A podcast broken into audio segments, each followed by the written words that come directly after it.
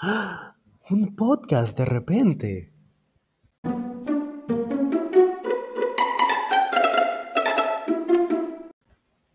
Sí, exactamente eso. Un podcast de repente. En unos segundos.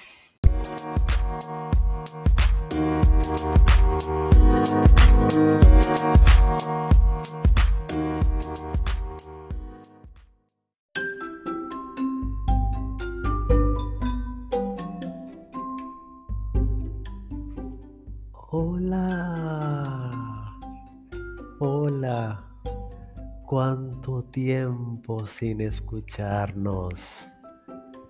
¿Qué tanto ha pasado? ¿Un mes? No, más de un mes.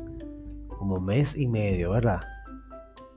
Creo que fue en diciembre 16 el último podcast. O sea, el año pasado. ¡Wow! ¿Cuánto tiempo ha pasado? Señores, díganme cómo sobrevivieron del 2020? ¿Dónde los hirieron? Señálenme. ¿Dónde le hirieron? Nadie salió ileso de esa locura. Y aún continúa en el 2021, pero ya estamos como más templados con eso, ¿verdad? Ay, me imagino. Algunas personas de las que conozco eh, se vieron afectados, se vieron con COVID y hasta ahora todos se han tomado la recuperación en serio y todos han vuelto a la normalidad. Y espero que si alguno de ustedes que está escuchando tiene, no tenga miedo, dígalo, porque sé que hay muchas personas que tienen miedo que como que lo rechacen y eso.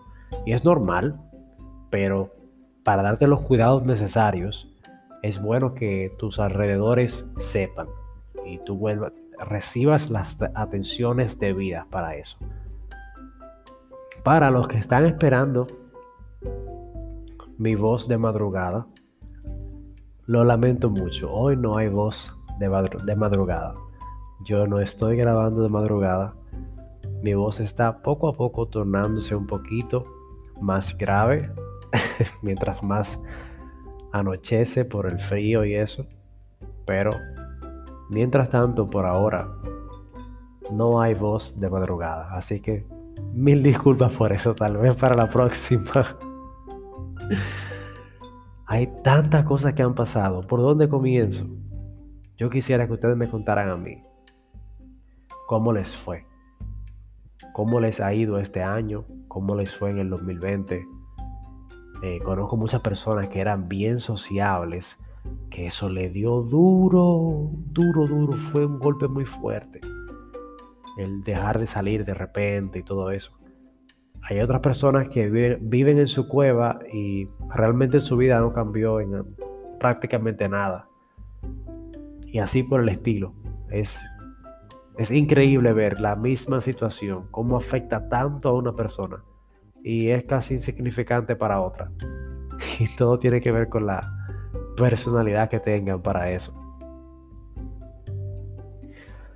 Bueno, ya que no tengo a nadie del otro lado del micrófono por ahora, pues no me queda otra que contarle yo.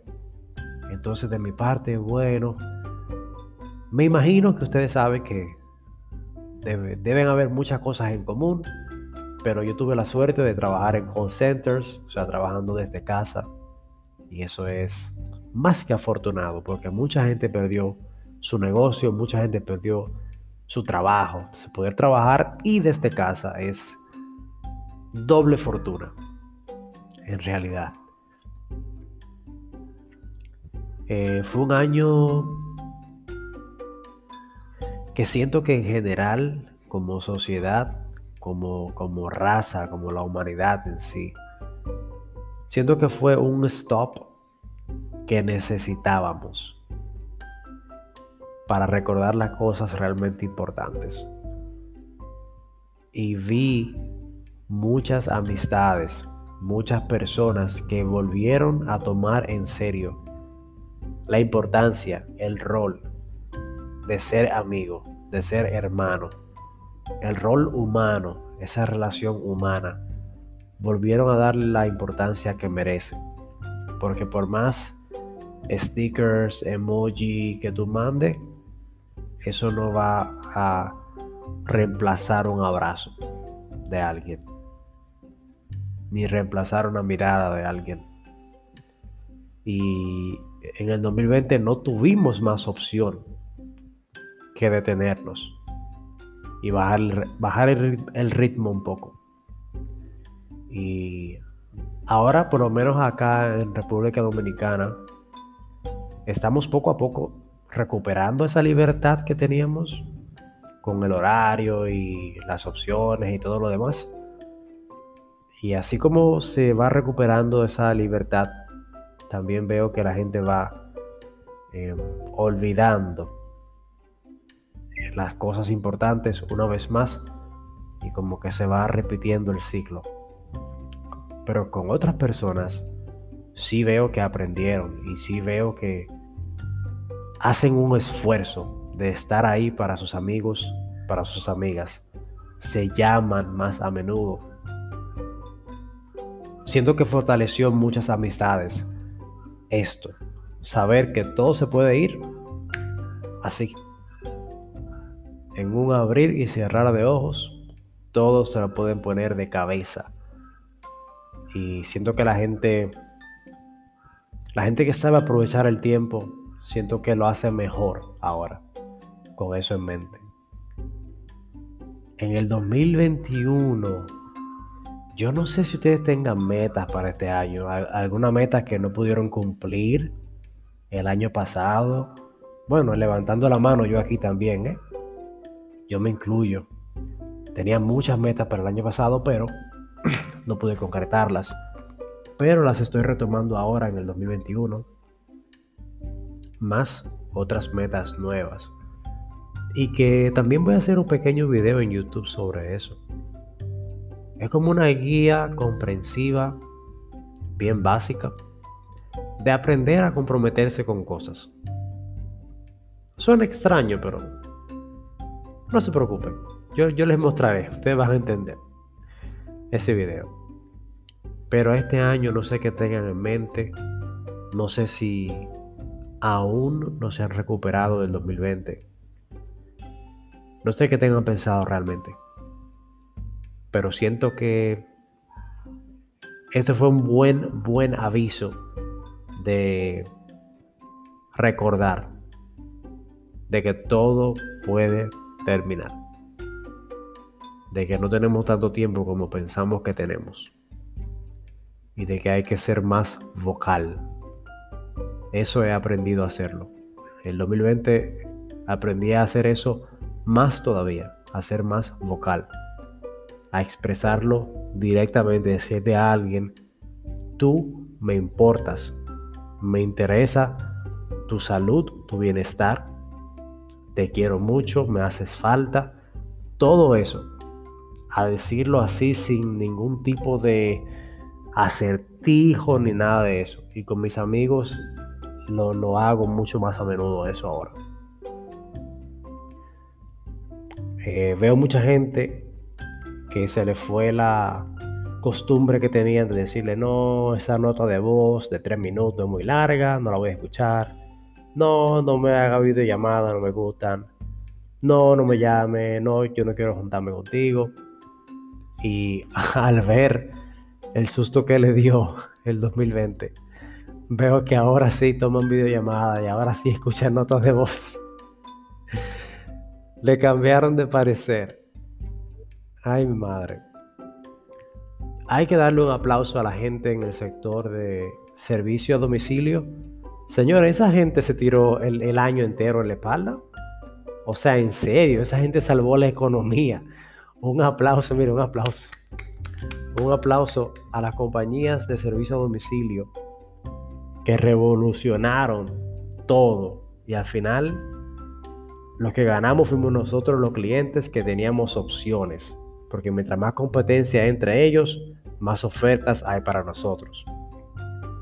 Y eso es aparte de los maestros y los doctores, que desde mucho antes que existiera el COVID, ellos merecen reconocimiento y merecen respeto y merecen una mejor compensación, una mejor remuneración por sus servicios claves a la sociedad.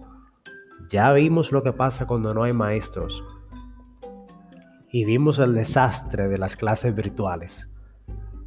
Así que yo espero que le tengamos más respeto, tanto a los doctores, trabajando donde nadie quería salir, donde nadie quería ir, día y noche.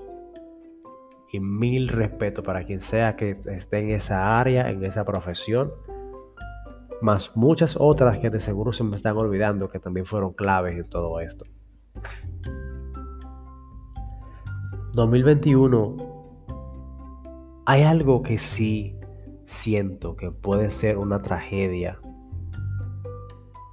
que puede ser más penoso que el 2020 en este año.